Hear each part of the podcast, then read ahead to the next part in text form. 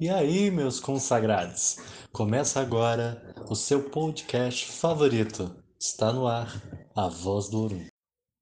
A partir de um discurso satanizador, baseado em características da doutrina colonizadora cristã, que associa as práticas ritualísticas do candomblé à evocação do mal e de um diabo que não descende de nossos ancestrais, fomos oprimidos e influenciados a esconder o uso, a manipulação e até mesmo o simples fato de dizer abertamente que praticamos magia, por receio de sermos atacados com falas decorrentes de que somos praticantes da magia negra, estabelecida pelo racismo como práticas de maldade de maneira geral. Precisamos naturalizar que sabemos sobre ciência, biologia, saúde e da própria alquimia através dos valores, saberes e vivências das práticas de axé dentro de um processo contínuo de tradição. E isso não é mitologia. Nossos deuses são naturalmente mágicos e realizam verdadeiros milagres.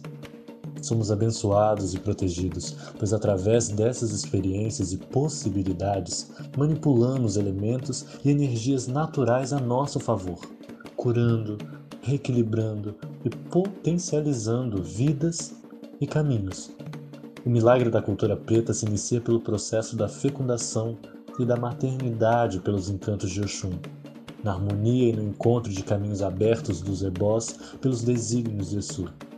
A função pulmonar e respiratória alimentadas pelo sopro dos ventos de Oiá, a produção de emulsões e remédios altamente naturais extraídos das folhas de Ossain. Direito de uso nos deixado de herança. O obi, os grãos, as folhas, as águas, são elementos ritualísticos que caracterizam nossos milagres, tal qual o uso das palavras, rezadas e cantadas.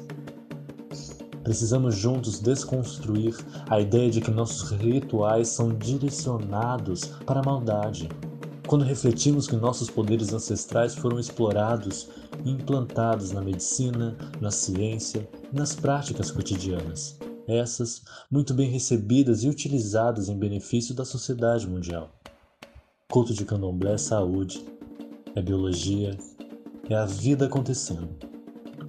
Acionado por sensações vivenciadas nas obrigações, nos banhos e rezas, nos boris, nas iniciações e até mesmo num simples abraço do orixá, que tem o poder de nos revigorar.